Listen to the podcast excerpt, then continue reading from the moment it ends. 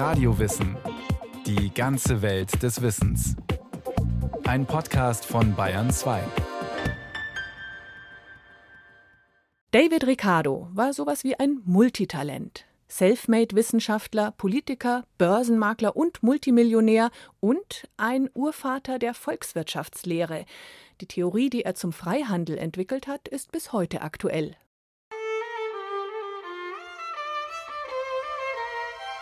Er war eine ganz schillernde Figur.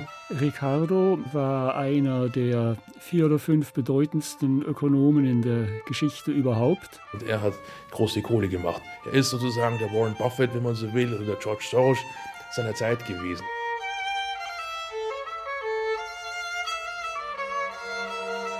David Ricardo, ein Börsenhai also des ausgehenden 18. Jahrhunderts.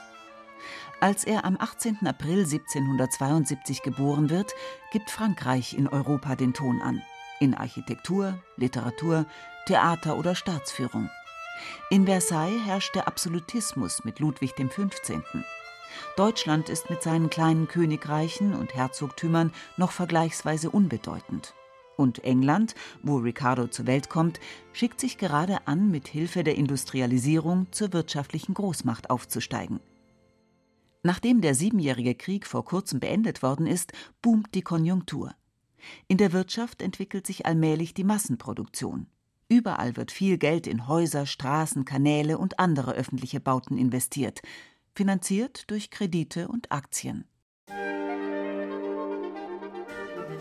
In dieser spannenden Zeit kommt David Ricardo als drittes von 17 Kindern zur Welt. Oder vielleicht waren es auch 20, selbst enge Verwandte wissen damals nicht genau, wie viele Sprösslinge die Ricardos nun genau haben. Die Familie ist wohlhabend. Der Vater, Abraham Ricardo, Börsenhändler, hat gute Verbindungen, vor allem nach Holland. Von dort ist er als junger Mann in die englische Hauptstadt gekommen und hat sich hier an der Börse schnell einen Namen gemacht. Zusammengehalten wird die große Familie durch strenge jüdische Traditionen und strikte Wertvorstellungen. In einer Ricardo-Biografie, die 1824 in London erschienen ist, also schon ein Jahr nach seinem Tod, heißt es über Davids Vater Der Vater war ein intelligenter, aber kaum gebildeter Mann, stark festgelegt auf die Ansichten und Meinungen seiner Vorfahren, was Religion, Politik, Erziehung usw. So anging. Er zog diese Überzeugungen niemals in Zweifel, richtete sich stets danach und verlangte auch, dass sich seine Kinder daran hielten. Der Sohn folgte dagegen grundsätzlich keiner fremden Meinung, bevor er sie nicht erst einmal selbst gründlich durchdacht hatte. Trotzdem spielt der Vater für David anfangs die zentrale Rolle. Er nimmt seinen Jungen mit aufs Börsenparkett. Dort überträgt er ihm bald einen Teil der Geschäfte. Der junge Ricardo hat bei seinem Vater schon mit 14 Jahren das Börsenhandwerk gelernt und äh, so gut, dass als er mit 19 sich selbstständig machte, sehr rasch dann unabhängig vom Erbe seines Vaters zu einem der reichsten Männer Englands aufstieg. Sagt Bertram Scheffold, Professor für Wirtschaftstheorie und Theoriegeschichte. Er lehrt an der Goethe-Universität in Frankfurt am Main. Der Vater bleibt nicht lange Leitfigur. Mit 20 Jahren verliebt sich David in eine Christin, was für die streng jüdischgläubige Familie völlig inakzeptabel ist. Doch der Sohn will keine Kompromisse eingehen, heiratet Priscilla Ann Wilkinson und konvertiert zum Christentum. Das bedeutet den Bruch mit dem Vater. Es ist gleichzeitig der Start in die Selbstständigkeit und in eine eigene steile Karriere. David leiht sich Geld und investiert es, wie sein Vater, an der Londoner Börse. Dort kennt er sich ja aus. Er hat schnell Erfolg und schafft es, sich unabhängig vom Vater einen gewissen Wohlstand zu erarbeiten. Dabei helfen ihm ein paar seiner herausragenden Eigenschaften. Bertram Scheffold hat von David Ricardo im Laufe seiner Studien folgendes Bild bekommen. Ich stelle ihn mir vor als einen sehr urbanen, höflichen, freundlichen und außerordentlich intelligenten Menschen, mit einer schnellen Auffassungsgabe, der rasch aus kleinen Signalen, kleinen Anzeichen einer wirtschaftlichen Veränderung seine Schlüsse ziehen konnte. Und er galt immer für vollständig integer, also es wurde immer hohes Vertrauen in ihn gesetzt. Es gibt keine einzige, wie man so sagen könnte, anrüchige Geschichte in seiner ganzen Biografie. David ist beliebt. Er versteht es, Kontakte zu pflegen, hilft Freunden und Verwandten, wo er kann. Es ist wohl vor allem diese Kombination aus Intelligenz und Loyalität, die ihn schnell vorankommen lässt. Er trifft oft die richtigen Entscheidungen, und dabei wird ihm keiner seine Erfolge geneidet. Außerdem bleibt er bei seinen Spekulationsgeschäften immer auf der sicheren Seite. In einem Brief schreibt Ricardo an einen Freund I play for small stakes, and therefore, if I'm a loser, I have little to regret. Ich setze nur kleine Summen ein. Und wenn ich falsch liege, muss ich mich nicht wirklich grämen. Einmal allerdings setzt er alles auf eine Karte. Im Juni 1815. Beim damals niederländischen Dörfchen Waterloo steht Napoleons französische Armee den alliierten Truppen gegenüber. Vom Ausgang der Schlacht hängt die Zukunft Europas ab und damit auch die wirtschaftliche Zukunft Englands. An den Kapitalmärkten wird wild spekuliert, wer auf dem Schlachtfeld siegen würde. Jeder Tipp und jedes Gerücht bewegt die Kurse. In London erfährt der gut vernetzte David Ricardo einen Tick früher als seine Kollegen an der Börse, wie schlecht es tatsächlich um die Truppen Napoleons steht. Und er nutzt dieses Wissen ohne zu zögern aus indem er im großen Stil den Markt vorher täuschte und dann mit äh, seinem Einsatz zum Milliardär wurde, weil er zuerst britische Staatsanleihen oder englische damals verkauft hat und so getan hat, als hätte er Informationen, die andere nicht haben, nämlich dass Napoleon gewonnen hätte. Er wusste genau das Gegenteil, dann brach eine Panik aus, alle haben verkauft und da hat er dann sehr billig gekauft und ein paar Stunden später wussten dann alle, dass Napoleon verloren hat und er hat große Kohle gemacht erzählt der Ökonom Professor Gabriel Felbermeier. Bei seinem Waterloo-Coup hat Ricardo einen Großteil des eigenen Kapitals eingesetzt und er hat gewonnen. Er ist nun mit einem Schlag reich, wirklich reich, wie er in einem Brief zugibt. Derart reich, dass ich mir alle meine Wünsche erfüllen kann und auch alle vernünftigen Wünsche meiner Nächsten.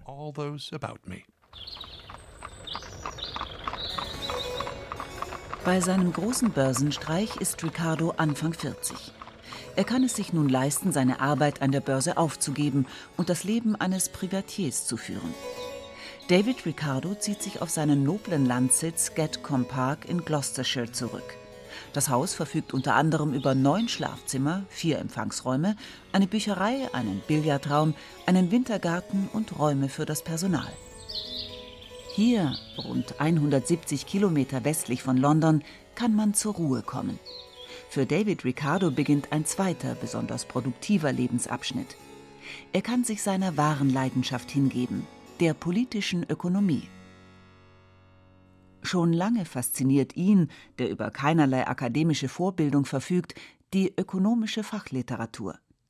Er hat den Schotten Adam Smith bzw. dessen Hauptwerk Der Wohlstand der Nationen gelesen. Befreit von der täglichen Arbeit macht er sich daran, Smiths Gedanken zu ergänzen und auch zu widerlegen. Smith hatte viele Mechanismen, die in einer Marktwirtschaft greifen, bereits untersucht und genau beschrieben. Er machte sich auch viele Gedanken über den Außenhandel und war der Überzeugung, dass jede Nation sinnvollerweise das exportieren sollte, was sie günstiger als die anderen herstellen kann. Ricardo setzt hier an und stellt sein Modell der komparativen Vorteile dagegen, ein Modell, das bis heute an den Universitäten noch den Wirtschaftsstudierenden beigebracht wird. Gabriel Felbermeier. Hinter seiner Theorie der komparativen Vorteile steckt die Überlegung, dass im Handel zwischen zwei Ländern die Spezialisierung für beide Länder Vorteile bringen kann. Also sein klassisches Beispiel war Großbritannien, das sich industrialisiert und im Textilsektor äh, einen Vorteil hat, und äh, Portugal, das äh, traditionell Textilien hergestellt hat, aber eben auch Wein. Und in der sich im Freihandel ausprägenden Arbeitsteilung die Briten dann Textilgüter herstellen und exportieren nach Portugal und die Portugiesen Wein herstellen oder sich darauf spezialisieren und das nach England exportieren. Und in diesem Gleichgewicht, das hat er eben dann gezeigt, zum ersten Mal in der Geschichte auch mit einer Art Modell. Das war bisher nicht üblich, da hat man sehr prosaisch nachgedacht, aber er hat Zahlen aufgeschrieben, Tabellen aufgemacht und da hat er gesagt, schaut doch mal her, hier geschieht ein kleines Wunder, denn obwohl Portugal überall weniger produktiv ist, als das die Briten sind, können sich die doch besser stellen, wenn sie Freihandel machen. Denn es ist besser, sich auf das zu konzentrieren, wo man einen komparativen Vorteil hat. Ja? Und äh, die Güter, die die anderen billiger herstellen, die importieren wir. Jede Nation konzentriert sich also auf das, was sie am besten kann, beziehungsweise am effizientesten produziert. Und zwar unabhängig davon, ob ein anderes Land womöglich noch effizienter ist. Adam Smith hätte wohl noch angenommen, dass, um beim Beispiel zu bleiben, die Briten beides produzieren, also Textilien und Wein. Denn in beiden Sektoren sind sie ja produktiver als die Portugiesen. Ricardo zeigt, warum das nicht geschieht. Was wäre passiert, wenn wirklich die gesamte Produktion in England stattgefunden hätte? Dann wäre in Portugal die Arbeitslosigkeit gestiegen und die Löhne dort wären gesunken. Und zwar so lange, bis es doch wieder günstiger gewesen wäre, zumindest den Wein in Portugal zu produzieren.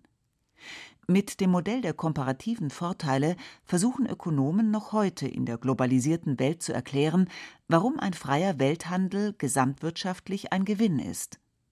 Gabriel Felbermeier ist überzeugt, dass Ricardos Modell noch immer standhält, wenngleich mit einigen Einschränkungen.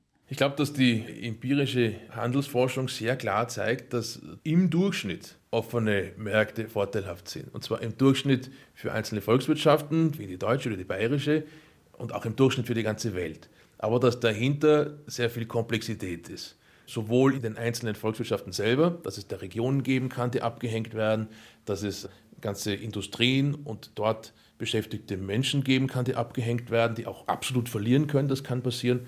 Und äh, dass auch in der Welt die Idealsituation nicht so ist wie im Lehrbuch, dass alle wirklich profitieren zu jedem, jeder Zeit und immer da, sondern dass es da auch ganze Länder, vielleicht sogar ganze Kontinente geben kann, die abgehängt werden. Ricardos Modell der komparativen Vorteile ist Teil seines Buches mit dem Titel Principles of Political Economy and Taxation, zu Deutsch über die Grundsätze der politischen Ökonomie und der Besteuerung. Das Werk erscheint 1817, also nur zwei Jahre nachdem David Ricardo an der Börse sein Vermögen gewonnen hat, und es wird ein Bestseller. Ricardo wird in England damit berühmt und stößt einen breiten wirtschaftspolitischen Diskurs an. Der ist wohl auch fällig, denn während Englands Wirtschaft beginnt, die Industrialisierung für sich zu entdecken, steckt das Land selbst noch im Korsett eines Agrarstaates. Die sogenannten Corn Laws, ein Überbleibsel aus der Zeit, als man Napoleons Frankreich vom Handel mit Getreide abschneiden wollte, bestehen immer noch. Gabriel Felbermeier. Sie waren ein Schutzzaun für sehr bestimmte Gruppen, nämlich äh, für die Landed Gentry, also für die landbesitzende Aristokratie. Für die waren die Zölle ganz wunderbar, denn die haben dazu geführt, dass die Profite, die man machen konnte als Landbesitzer deutlich höher waren, als es ohne die Zölle der Fall gewesen wäre. Denn der Getreidepreis war dann eben zwischen 40 und 60 Prozent höher in Großbritannien als am Kontinent. Der Landadel musste also keine Angst vor Konkurrenz haben und konnte teuer verkaufen.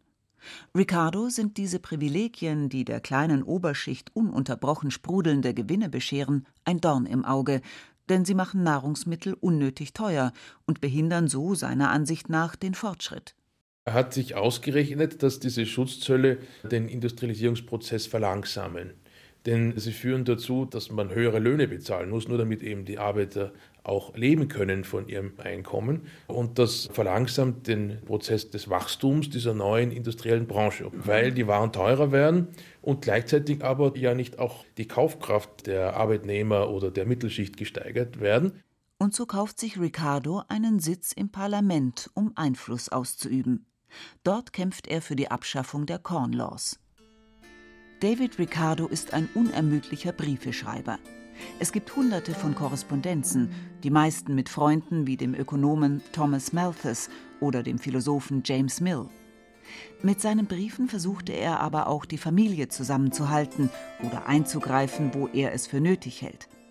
So rechnet er in einem Brief mit seinem Schwiegervater ab, unter dem seine Frau offenbar ein Leben lang gelitten hat.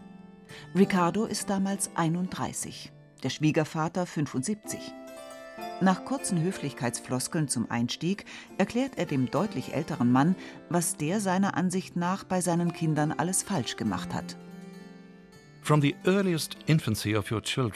der frühesten Kindheit an habt ihr von ihnen bedingungslosen Gehorsam gefordert. Ihr habt eure Kinder gelehrt, euch als ihren Meister zu betrachten, anstatt als ihren Freund und ihren einfühlsamen Vater. Euer Regiment war das eines morgenländischen Monarchen, der über elende Sklaven herrscht. Dieser Zustand wurde durch eure armselige Frau noch auf die Spitze getrieben, die anstatt sich euren Herrscheranwandlungen entgegenzustellen, selbst die Unterwürfigkeit in Person war. Ricardo schreibt diesen Brief noch lange, bevor er wirklich reich und in ganz England ein geachteter Mann ist. Man kann erahnen, wie klar er manche Dinge sieht und wie wenig er sich mit seiner Meinung zurückhält. Eigenschaften, die auch helfen, wenn man eine Gesellschaft zum Umdenken bewegen will. Und das will Ricardo. Ricardo will verändern. In der Wirtschaft hat er einiges erkannt, was seiner Überzeugung nach nicht richtig läuft. Zum Beispiel in der Geldpolitik. England wird Ende des 18. Jahrhunderts von einer Inflation heimgesucht. Die Preise, vor allem für Nahrungsmittel, steigen rasant an. Um das damalige Problem zu verstehen, muss man sich die politische Situation vor Augen führen. Napoleon ist noch nicht besiegt und England muss immer mehr Geld ins Militär stecken. Die Bank von England ist zu dieser Zeit vor allem ein Verwalter von Staatsschulden. Diese Schulden werden durch die Ausgabe von Schuldscheinen gegenfinanziert, die im Land auch als Zahlungsmittel zirkulieren. Als der Staat immer mehr Geld braucht, kursieren deshalb immer mehr von diesen Scheinen. Dazu gibt es Goldmünzen und wer wollte, konnte Papiergeld gegen Münzen tauschen, das garantierte die Bank von England. Als diese Eintauschgarantie wegen immer höherer Staatsschulden im Jahr 1797 jedoch abgeschafft wird und gleichzeitig eine schlechte Getreideernte die Märkte belastet, steigen die Preise für Lebensmittel rapide an. So klar diese Folge heute erscheinen mag, die Politiker erkannten den Zusammenhang damals nicht. Ricardo erklärt in einem Artikel, wie eine sich aufblähende Geldmenge zur Inflation führen kann, wenn ein entsprechender Gegenwert durch Gold oder auch durch eine höhere Produktion fehlt. Und er gibt Anregungen, wie eine Zentralbank geführt werden müsste, damit Geldentwertung verhindert wird. Er hat den Plan für eine Nationalbank entworfen, und in diesem Plan schlug er vor, zwei verschiedene Abteilungen der Bank zu schaffen, der Wirtschaftstheoretiker Bertram Scheffold skizziert die zwei Abteilungen. Die eine betreibt die gewöhnlichen Bankgeschäfte einer Zentralbank, die andere ist für die Notenausgabe verantwortlich. Und so hat äh, Ricardo also vorgeschlagen, diese Notenausgabe zu limitieren und äh, einer besonderen Abteilung der Bank die Kontrolle über die Geldmenge übertragen wollen. Ricardo ist also einer der Gründer der modernen Geldpolitik mit einer Zentralbank, die unabhängig vom Staat in erster Linie versucht, für stabile Preise zu sorgen, so wie die Europäische Zentralbank. Aber Ricardo macht sich nicht nur Gedanken über Geldpolitik und den Außenhandel. In seinem Buch Principles of Political Economy and Taxation geht es schwerpunktmäßig auch darum, wie die Erträge in einer wachsenden Wirtschaft aufgeteilt werden zum Beispiel zwischen den Landbesitzern, die Pacht für ihre Grundstücke erhalten, und den Unternehmern, die mit ihren Einnahmen erstmal die Arbeiter entlohnen müssen. Ricardos Modelle funktionieren dabei als geschlossene, streng logische Welt. Anders als Adam Smith etwa leitet Ricardo seine Erkenntnisse nicht aus Beobachtungen und Erfahrungen ab, sondern aus analytischen Überlegungen. Dabei schafft er eine hypothetische Welt, in der das bunte Leben mit seinen Verrücktheiten ausgeklammert wird.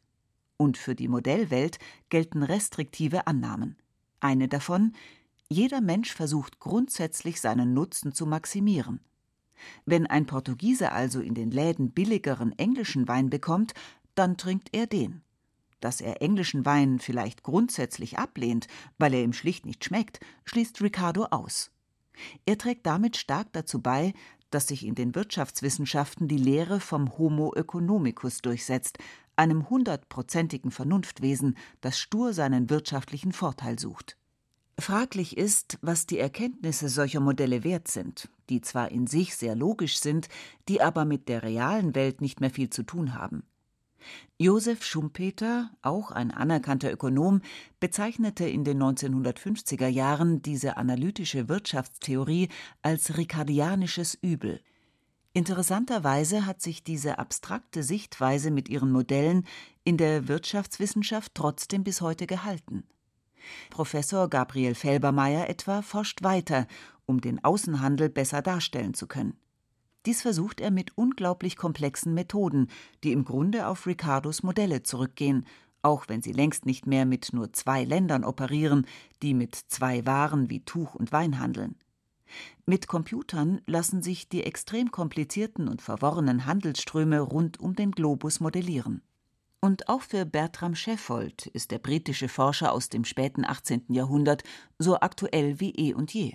Es ist ein Phänomen, das äh, wie kaum ein anderer Ökonom der ganzen Geschichte Ricardo immer wieder aufgenommen wird und man sich vertrauensvoll an ihn setzt, um seine Modelle weiterzuentwickeln. Es ist eher im Sinne einer Modifikation des Modells, dass man etwas hinzufügt. Und in diesem Sinne wird von allen äh, Ricardo kritisiert. Aber indem man Ricardo angeknüpft wird, kann man auch sagen, alle sind ein Stück weit Ricardianer.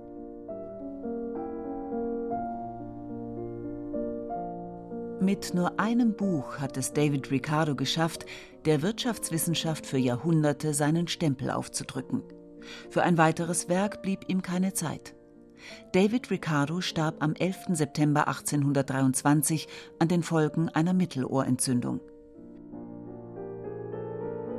In seinen 51 Jahren hat er vieles erreicht. Einen Sitz im britischen Parlament, Weltruhm als Wissenschaftler, eine große Familie, Vermögen und ein Landgut, das so schön ist, dass es 150 Jahre später Queen Elizabeth II. als würdigen Sitz für ihre Tochter Prinzessin Anne kauft.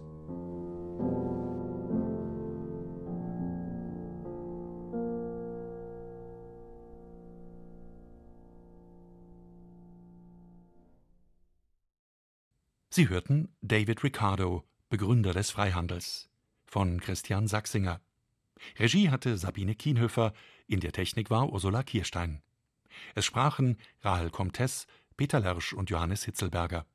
Redaktion Nicole Ruchlack. Eine Sendung von Radio Wissen.